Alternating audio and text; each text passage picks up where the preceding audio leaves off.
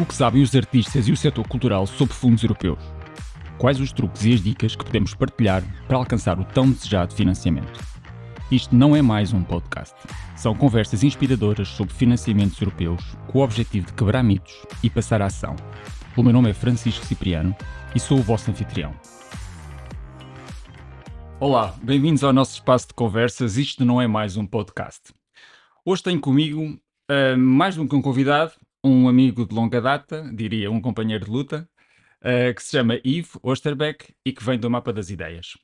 A UI vai falar de um projeto em particular que se chama Memex, que foi financiado pelo Horizonte 2020, mas a Mapa das Ideias não tem só este projeto e, portanto, teremos oportunidades de falar uh, de outros projetos uh, que já tiveram. Bem-vindo, obrigado por teres aceitado o nosso convite. Muito obrigado, Francisco. Bom dia. Olha, uh, talvez começando justamente pelo projeto Memex. É Memex ou Mimex? Memex. Memex. Que é financiado pelo Horizonte 2020, que é assim um programa que, do ponto de vista do setor cultural e criativo, não se usa muito, ou pelo menos é um pouco mais desconhecido, porque é um programa virado para a ciência. E talvez começasse por aí, por, eh, por uh, te perguntar uh, o que é este projeto, como é que ele surgiu, o que, é que, que tipo de temas é que ele aborda. Ok, uh, então assim, eu vou tentar explicar isto de uma forma inteligível. Uh, o objetivo do, do MEMEX é explorar, portanto, um ponto de vista de investigação, explorar até que, até que ponto é que as dinâmicas culturais, de participação cultural, podem ter influências nos processos de inclusão social. E, e por isso trabalhamos com grupos em risco, em, em três contextos diferentes. Em Lisboa, com migrantes, que, que estão a residir, em Barcelona também com migrantes, mas especificamente que sejam mulheres, e uh, uh, em Paris, num, num, dos arredores de Paris, num, num bairro uh, especial, eles trabalham com, com residentes, com, com quaisquer residentes de, daquela zona. E, e, e, portanto, desenvolvemos com eles atividades culturais, tentamos medir não é? e, e procurar os indicadores uh, que nos permitam uh, monitorizar um processo de inclusão social através uh, da cultura e, ao mesmo tempo, estamos a desenvolver uma aplicação tecnológica móvel que tente, de alguma forma, substituir-nos num futuro. Ou, ou, pelo menos substituir parcialmente o trabalho de, de, um mediador cultural, de forma a que isto esteja disponível a, a estas pessoas em, em situação de risco é isso. Boa. E, e em particular, uh, a mapa das ideias, uh, vocês são responsáveis por algum working package em particular? Qual é que é a vossa responsabilidade no projeto? neste projeto não somos responsáveis por nenhum work package específico, somos coordenadores do piloto de Lisboa do ponto de vista das atividades com o património. Sim, então tem uma responsabilidade substancial na implementação do, do projeto. Eh, sim, mas fazemos uma coordenação local, não fazemos uma coordenação transnacional, que é o caso dos, dos coordenadores do Work Package, não é? que acabam por ter que coordenar parceiros em vários países. Okay. Nós não temos essa, esse peso. Não é? Quem coordenamos são parceiros de, de uma rede local que temos vindo a montar aos poucos com eh, entidades do setor social, tanto que, que, acolhem e recebem imigrantes, que trabalham com eles, e também com entidades do setor cultural, eh, como por exemplo o Museu da Farmácia, que tem trabalhado connosco eh, quase há um ano a esta parte, no âmbito do projeto. Ok. Um, o, o, o nosso, as nossas conversas têm muito este, este caráter, uh, digamos, informativo e até de didático, no sentido em que gostamos de ensinar coisas às pessoas. Por isso perguntava-te, fala-me um bocadinho sobre o processo de elaboração da candidatura. Como é que, as como é que chegaram as parcerias, ou como é que as parcerias chegaram até vocês? Uh, como é que se entenderam na elaboração de uma candidatura que, que é substancial, no caso do Horizonte 2020? Ok, então, então se calhar eu começo por. Uh, este, foi o primeiro horizonte em que nós estivemos, nós mapa, uh, e a dinâmica de um horizonte é uh, ligeiramente diferente da dinâmica de um Erasmus, de, de uma Europa Criativa, não é? Que são, que são programas nos quais tu tens, digamos que, mais liberdade. Dentro daquilo que são as prioridades de uma chamada, tens uma liberdade uh, substancial do, do, ponto de vista do, do, desenho de projeto que tu queres executar.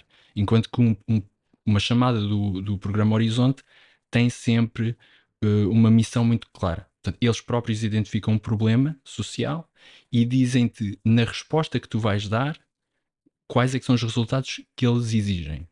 depois tu podes uh, construir o que tu quiseres à, à volta disso. Uh, e, e, este projeto é um projeto no, no, que nós integramos já uma recandidatura.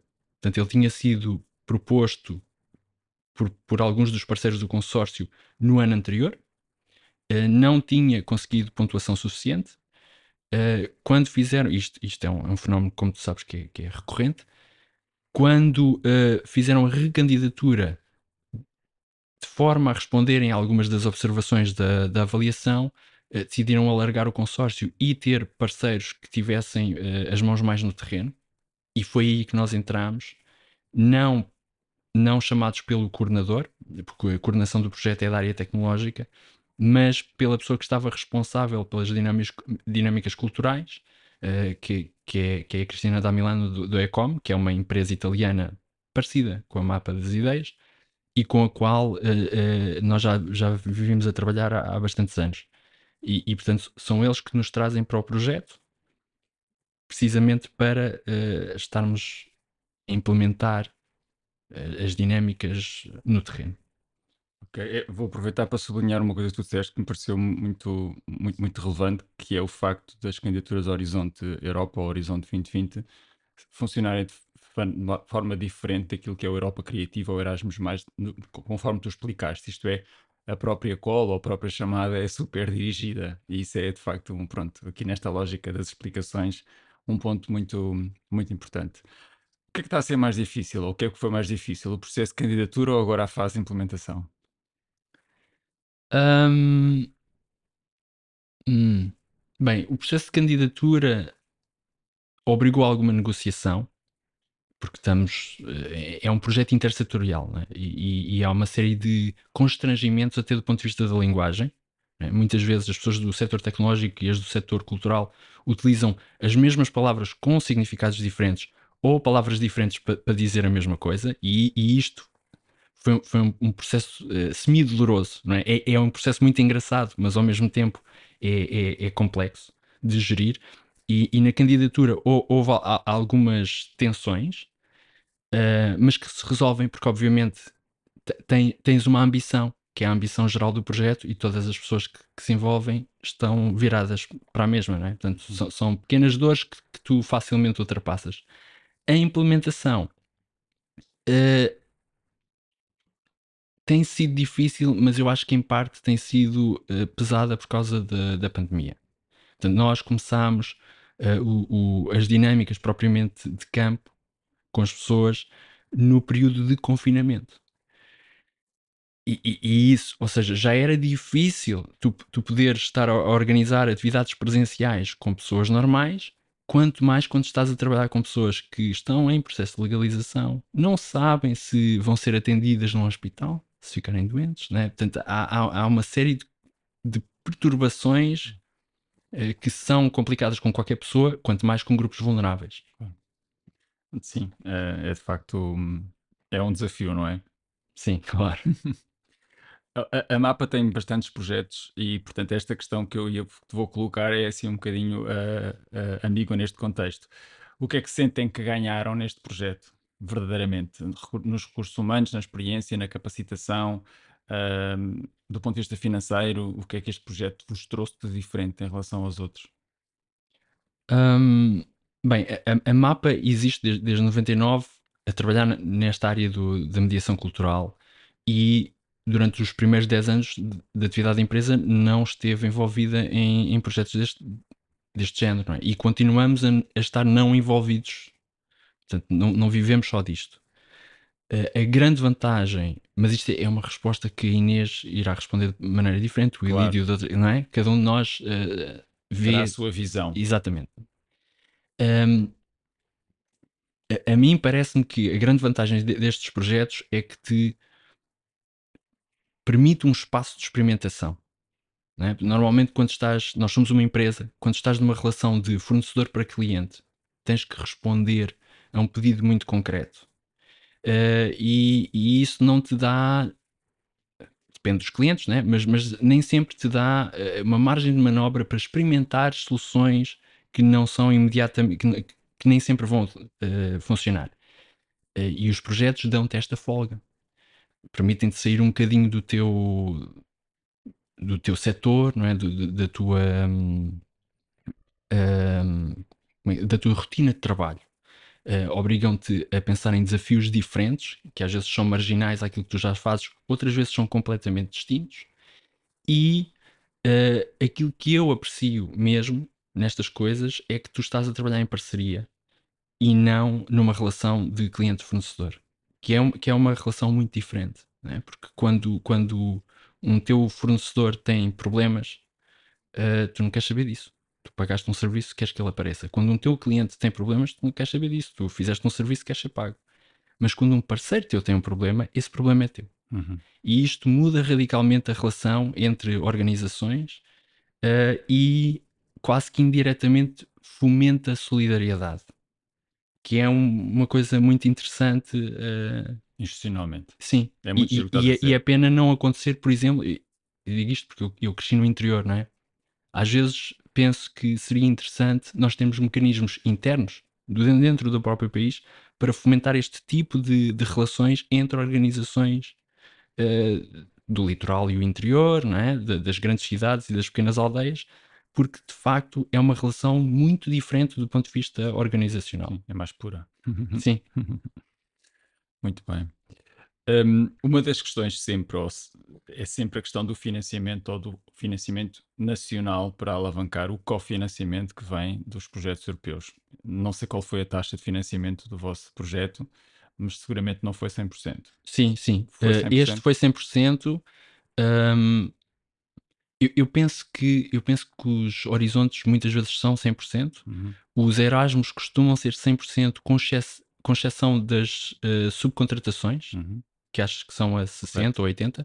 E a Europa Criativa, sim, tem, tem uma taxa de cofinanciamento, mas penso que seja porque é desenhada para um setor que tem bilhética. Sim. E, e, portanto tem receitas próprias que se calhar o setor da educação ou da ciência não tem. O meu intuito era perguntar como é que tinham resolvido a componente não financiada, mas como é 100%, uh, eh, já não tem sentido a eh, questão. Sim, é, é, acaba por haver, como é que eu ia dizer, é, acabas sempre por ter que fazer algum, eh, resolver alguns imprevistos e portanto acabas sempre por ter que ter custos associados à execução de um projeto que não estavam contemplados e portanto não são uh, financiados claro. uh, mas isso é uma coisa que se gera uh, é? em geral as pessoas vestem a camisola claro. olha, agora olhando um bocadinho para dentro da instituição um, como é que vocês articulam esta questão do financiamento? Isto é, em função das vossas próprias atividades, as oportunidades que surgem, têm rotinas de trabalho que, no fundo, um, estejam sempre mais ou menos à procura de uma oportunidade de financiamento? Uh, esperam pacificamente que elas lhes vos batam à porta? Co como é que gerem esta dinâmica do financiamento europeu? Porque têm vários projetos a correr ao mesmo tempo. Sim, um, bem, eu entrei na mapa há, há uns 7 anos e, e, já existia esta dinâmica europeia. Não, não, não sei como é que foi no início. Sei, sei que o, o, primeiro projeto em que a mapa se, se meteu foi coordenado pela mapa. Portanto, foi a mapa que foi procurar parceiros para executar uma ação. Um, e, e os projetos que eu tenho acompanhado, alguns são de iniciativa nossa, uh, outros são chegam-nos como este. Portanto, há algum outro parceiro está envolvido numa candidatura e convida-nos, uh, já fomos contatados espontaneamente, uh, porque estamos inscritos em algumas plataformas onde nos apresentamos, ou porque as pessoas vão ver o site de um dos projetos em que estivemos envolvidos, encontram lá uh, a mapa e, e, entram em contacto.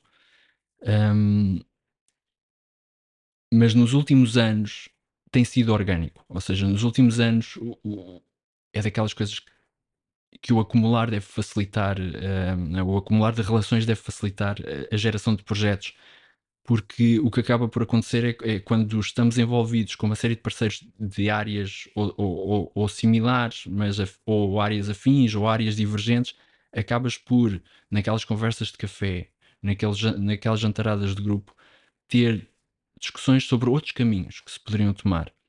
E isso dá-te a vontade de experimentar outro projeto. E o que acaba por acontecer é que quando abre uma chamada já há antecipadamente uma vontade de três ou quatro interlocutores em executar qualquer coisa e, e, portanto. Sim, parte-se de uns para os outros, não é? De certa maneira criam uma rede que depois é uma rede confortável para, hum, para fazer novas, para, para pôr em prática novas ideias e apresentar novos projetos. Exatamente, exatamente. Uh, e, e, isto porque uh, tipicamente nós temos concorrido a Erasmus e Europas Criativas, que obviamente, é, como eu dizia há pouco, dão-te uma liberdade maior de experimentares o que tu queres. Né? Os horizontes são coisas em que já, já se espera que estejas a responder a um predicado muito concreto. Uhum, uhum. Muito bem. Um, esta nova geração de programas traz consigo uma preocupação nova, não é? Que são temas transversais, a sustentabilidade e a inclusão social nas várias dinâmicas, igualdade, oportunidades. Uh, o vosso projeto é por inerência já um projeto uh, social, não é? Porque estão a trabalhar com públicos especiais. Como é que estão a, res a responder ou a resolver a outra componente da sustentabilidade? Não estamos, não estamos. Portanto, uh este, este, ainda pertence ao quadro anterior. Portanto, está, ele, está ele começou, a questão da sustentabilidade. Sim, o, o, que já, o que já existia no quadro anterior de exigências era uh, quanto à paridade de género. Uhum. Portanto, é, era uma, era uma questão que não era. Ninguém era excluído por não, não corresponder a ela, mas dá a sensação que haveria benefícios para quem tivesse, para, para consórcios que conseguissem apresentar paridade de género. Uh, neste caso concreto, mas isto era da própria chamada, que era uma chamada para trabalhar com grupos de risco, um, havia essa, essa obrigação e, e, um, e, temos um protocolo ético muito duro, muito fechado para garantir sempre a, a segurança e a anonimização destes participantes todos. Um, nos novos, o, o, único, o único projeto que nós temos a correr deste novo programa é um projeto efetivamente pensado para falar das alterações climáticas e, portanto, não se colocou a necessidade de, de termos que adaptar. Uh, mas imagino que daqui para a frente seja isso, né? Uh, esse terás o outro problema, que é ser obrigatoriamente um projeto inclusivo, uh, com a preocupação da inclusão social, da igualdade de oportunidades, da paridade, por aí fora. Sim, mas no, nos setores em que nós nos movemos, né? porque a MAPA trabalha muito na interse interseção entre uh, a área da cultura e a área de educação. Uh, e, portanto, com exceção deste projeto MEMEX, tipicamente a forma como nós chegamos a grupos específicos de, de indivíduos e até de indivíduos em risco é através das escolas, porque há escolas que são escolas especiais, não é? Uh, portanto, é intrínseco quase, não é? E não é mediado por nós. Okay. Portanto, existe, existe eh, quase que um caminho organizacional que tu consegues seguir eh, e perceber, ok, se eu quero trabalhar com este tipo de pessoas, vou falar com aquela organização. N não temos que ser nós como um teatro ou um museu que tem que desenvolver esforços para uhum. chegar especificamente Sim. a um grupo de, de pessoas. Uh, em relação à sustentabilidade, eu imagino que, que, por exemplo, um projeto como o Memex seria mais doloroso se tivéssemos que considerar, por exemplo, o impacto uh, ambiental de, uh, de ter servidores permanente, permanentemente ligados para gerir mais uma aplicação em vez de, por exemplo, fazermos todas estas dinâmicas usando uma aplicação que já existe, porque os seus servidores já estão, uh, não é? Portanto, sim, estás sim, a duplicar sim, pegadas de carbono quando se calhar não, não era necessário. Portanto, há, há, aqui, há aqui dinâmicas que nós não tivemos que considerar porque é um programa ainda o digital em si mesmo também é positivo do ponto de vista ambiental, porque um, resolve viagens, resolve interações, resolve. Também tem essa vantagem. Sim, mas, mas a sensação que me dá é que um, convém haver sempre viagens nestes projetos a sensação que me dá é que um projeto que diga que não, não, vão haver, não vai haver mobilidade de pessoas, não é? Do, dos, dos parceiros, em algum momento, nem que seja uh, uh, em, em, momentos, no momento inicial para constituir equipa, no momento final, que se não houver qualquer mobilidade, não me parece que, claro, que eles funcionam. Concordo, concordo, contigo, concordo contigo. Pode haver concentração de momentos, não é? Ao mesmo tempo que vais fazer a reunião de parceiros, faz o evento e faz o seminário. Sim. Depois sim. faz ali um esforço para não estar sistematicamente a fazer viagens ou ou tentar hum, os mais de perto fazer uma viagem de comboio, ou pronto, encontrar ali soluções Sim, que sejam mais Portugal amigas tem esse problema. Exato. Portugal tem esse problema eh, que existe hoje no novo programa esta, esta coisa da mobilidade verde, da qual nós ficamos um pouco fora, não é? porque não, não temos de facto a infraestrutura de, de comboio para irmos até a Alemanha. Não, demora um bocadinho de tempo. Sim, demora um bocadinho. Olha, agora gostava de falar um bocadinho daquilo que é a tua experiência enquanto uh, profissional do tema, uh, uh, também pelo facto de estás na mapa e até que ponto é que nós conseguimos passar aqui algumas mensagens relevantes para quem está a começar. Um, sinto que uma das maiores dificuldades do setor cultural criativo, sobretudo nas legislações de menor dimensão, é o facto de não haver uma espécie de uma pré-preparação de projeto antes de entrarmos no, no terreno. Um, por exemplo, eu às vezes falo com pessoas que quando digo, então já escreveste isso num papel, e as pessoas, ah, não, é uma ideia que eu tenho, não é? Um, ou, por exemplo, pensar, ok, tudo bem, a ideia é boa, mas como é que isso se traduz em atividades, não é? Qual é a tua experiência sobre este, este tema? Como é que sentes, como é que vês também os teus pares nesta, nesta alguma ambiguidade que existe entre a ideia é boa, mas eu não consigo pô-la num papel? Pois, eh, aquilo que eu sinto é que me dá mais trabalho. Porque o que acontece muitas vezes é que nós temos que nos sentar com os nossos parceiros e ajudá-los com estas componentes mais procedimentais. Porque tem sido, eh, eh, tem sido uma tendência que nós notamos nos mecanismos de financiamento. São cada, vez mais burocráticos, são, estão feitos a cada vez menos para as pessoas do setor que devem apoiar e cada vez mais para responderem às necessidades de comunicação dos administradores. E isto é um peso para pessoas de qualquer área e, e, e, claramente é um peso para as pessoas da área da cultura que muitas vezes têm processos de trabalho intelectual que não se coadunam com este universo. Isto, isto a forma como nós na mapa normalmente resolvemos isto é uh, vamos nós ter com as pessoas, sentamos-nos ao lado delas e dizemos vai, vai falando e, e, nós vamos esquematizando o que elas vão dizendo. Um, é claro que o, o estar nestes processos também vai dando estas ferramentas às pessoas. É? é? sempre mais fácil tu escreveres um projeto depois de teres estado num projeto. Porque uh, tens, estás ao longo de todo o projeto sempre acompanhado do, da tua candidatura, não é? portanto, do documento que foi uh, aceito pela Comissão, e, e isto permite-te uma, uma, um, uma avaliação contínua de, daquilo que está no papel, do que vem escrito, com aquilo que acontece na realidade. E, portanto, isto vai ensinando as pessoas a fazer esta tradução, porque no fundo é, é só isto: é uma tradução uh, de uma linguagem para outra. Sim, porque em regra as entidades e as pessoas sabem o que é que querem fazer, não é? E sabem com que meios têm que fazer as coisas. É mesmo esse, esse exercício de tradução que é necessário fazer, que muitas das vezes não, não é feito e que é essencial para quem vai de facto uh, concorrer a um, a um projeto com, comunitário. Sim, concordo. Na, na tua opinião, uh, Portanto, este, este setor ainda tem bastante desconhecimento das oportunidades, não é? Há muita gente que nunca ouviu falar da Europa Criativa ou que mistura um pouco os conceitos. O que é que tu achas que se podia fazer mais? capacitação, informação, onde é que, onde é, o que é que achas que se podia fazer mais? É, pois uh, é difícil, é difícil. E como tu sabes, né, até, até já, já temos vindo a trilhar algum caminho nesse, exato, nesse exato. sentido e não é fácil, não é fácil.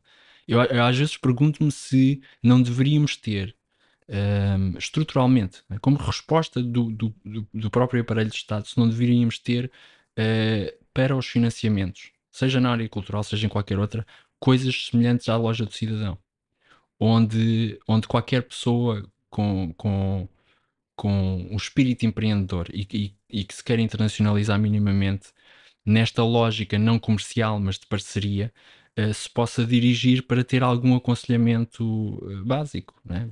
Isto sejam balcões públicos ou privados, né? seja um serviço ou não, mas, mas às vezes acho que passava por aí, porque uh, tenho notado também que nem todos os programas servem todas as organizações. Né? Uh, porque a tipologia de trabalho obriga-te a ter um certo perfil, tens que ter uma certa personalidade para, um, para te dar bem num horizonte por oposição a uma Europa criativa, uh, por oposição a um Interreg. É? Eles, eles todos exigem de ti uh, soft skills, um bocadinho diferentes.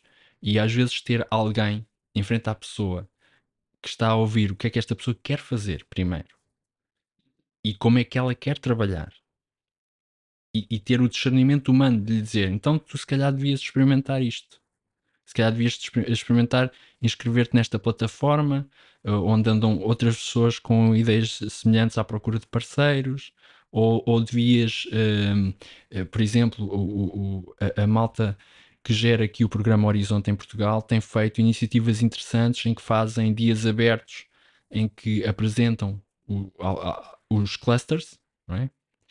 Uh, e, e, e nesses dias permitem também aos participantes, uh, mediante inscrição prévia, fazer uma pequena apresentação de uma ideia que têm. E, e, portanto, criam ali momentos em que as pessoas podem uh, angariar parceiros, é? conhecer-se, entrar, entrar suavemente neste mundo, porque a entrada não é fácil quando estás sozinho, não é? Sim, sim. Um, eu concordo contigo e até acho que, um, apesar das pessoas eh, insistirem dizendo que, que o processo de Artes também é muito complexo e é algo, eu acho que tem sido um, um excelente ponto de aprendizagem, ou seja, concorrer a um pequeno projeto, um pontual DG Artes, é uma excelente aprendizagem para, uma, para um projeto europeu no, no, no, futuro, não é? Porque obriga a definir objetivos, obriga a definir atividades, obriga a pensar no orçamento, são os tais pequenos passos que tu estavas a dizer que são fundamentais para depois conseguir entrar num projeto.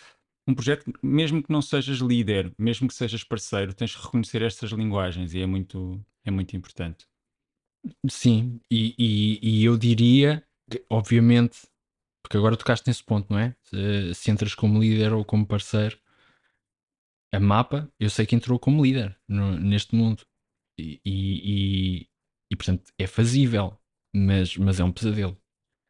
É, acho, que é, acho que é mais fácil uh, tu conseguires uh, integrar. Pelo menos para começar, não é? Claro, porque é assim com tudo na vida, não é? Uh, com tudo na vida, tu começas como aprendiz, digamos assim. Tu começas por, por ver como é que as outras pessoas que têm mais experiência que tu, seja no que for, estão a lidar com as coisas e aprendes a ver. É, é assim que nós aprendemos a andar, é assim que aprendemos a escrever, é assim que aprendemos eh, tudo. Claro. Sim, e, e também tocaste num ponto há pouco, no início da nossa conversa, que é muito relevante, que é uh, aprender com os erros, não é? Muitos dos projetos não passam à primeira. Recebemos um bom relatório de análise que nos permite voltar lá e nos permite colmatar alguns dos erros que nos foram identificados pelo, pelo júri. Isso é, é muito relevante, não é? É muito mais é muito muito interessante olhar para o que o avaliador diz, tentar corrigir aqueles elementos do que desistir, não é? E desistir, não, nesses casos, é, é, é uma má opção. Sim, sim. Eu, eu, eu, aliás, acho que até, até quando não se tem a certeza de que se quer fazer um projeto, uh, quando tens, quando, se tu tens uma ideia que tu achas que é uma boa ideia, mas não tens bem a certeza e consegues arranjar parceiros que estão mais ou menos na, na tua frequência, desse ponto de vista, eu acho que é útil submeter a candidatura, porque vais ter um feedback de alguém que é especialista na área. Uhum. E isso, esse feedback uh, é, é muitas vezes estruturante para aquilo que tu queres fazer a seguir. Uhum. Porque em função dele, tu decides sim, se calhar vale a pena ir por aqui ou, ou não. Uh, se calhar isto... até muito programa, não é? Se calhar é isto até é mais um projeto de formação, sim. ou é mais um projeto de criação, não é? Sim, até, por, até porque as avaliações um, são sucintas, né? normalmente é uma página ou duas, mas uh, não é uma avaliação apenas generalista, não é? A avaliação tem em consideração, por exemplo, a forma como tu determinas a organização, é? a coordenação e gestão do próprio projeto em andamento, uh, a qualidade das atividades, é? se elas estão a corresponder, né? como é que eu ia dizer? Se as ações que tu dizes que vais fazer concretamente respondem àquilo que tu definiste como os teus objetivos. Uhum, a tua ambição. Exatamente. Ou seja, não, não segundo aquilo que o programa quer, mas segundo o que tu disseste que queres fazer. Será que esta, a tua estratégia para atingir os teus objetivos faz sentido? Uhum. E isso muitas vezes é, é uh, ter essa avaliação independente é extraordinariamente benéfica. Para uma próxima vez. Olha, e que conselho davas a alguém que vai começar pela primeira vez a andar nestas, ah, vamos dizer, andanças? Não é? Que queira fazer este caminho, que queira participar num projeto europeu. Que conselho davas a uma instituição que estivesse agora a dar os primeiros passos? primeiro que tudo, às vezes até antes de começar a olhar para os programas, e isto é a minha perspectiva, é uma Claro. perspectiva um bocado mais humana. Eu iria online, veria quem é que já tem andado nestas coisas e tentava uh, abordar estas pessoas. Sejam uh, organizações como nós, que têm estado envolvidas, sejam organizações que de alguma forma dinamizam estes, estes espaços, como aqui a Fundação GDA, ou, ou, ou o próprio ICA, né, que tem um balcão que, que ajuda, uh, que presta apoio à Europa Criativa. Uh, portanto, a primeira coisa que eu faria era isso: era ir falar com pessoas que estiveram no Interreg, pessoas que estiveram no Erasmus, que estiveram no Horizonte, dizer, ok, conta-me a tua experiência, explica-me o que é que isto, eu estou assim, portanto, eu estou nesta situação, o que é que tu me aconselharias? E falaria com algumas pessoas antes de começar a fazer o investimento em ler papelada do que é que este, que é que este programa me existe, o que é que aquele programa me existe. Né? Acho, acho que isso, sobretudo na área criativa, um que é uma benchmark de proximidade. Sim, é porque acho, acho que acho que é o que mais funciona para para os criativos, que são pessoas que vivem ou de trabalho muito segregado, muito fragmentado é? no seu próprio projeto artístico, ou de redes de, de trabalho uh, muito colaborativas, em, em, que a relação humana é fundamental. Portanto, acho que, acho que é uma estratégia que, é um que funcionará. Bom conselho.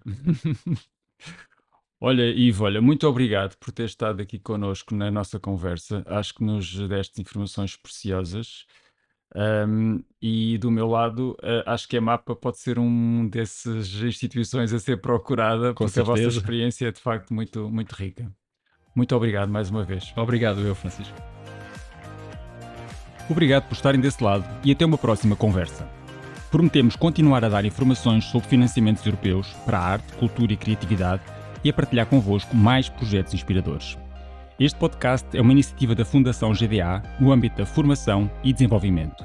Estamos juntos, no mesmo palco.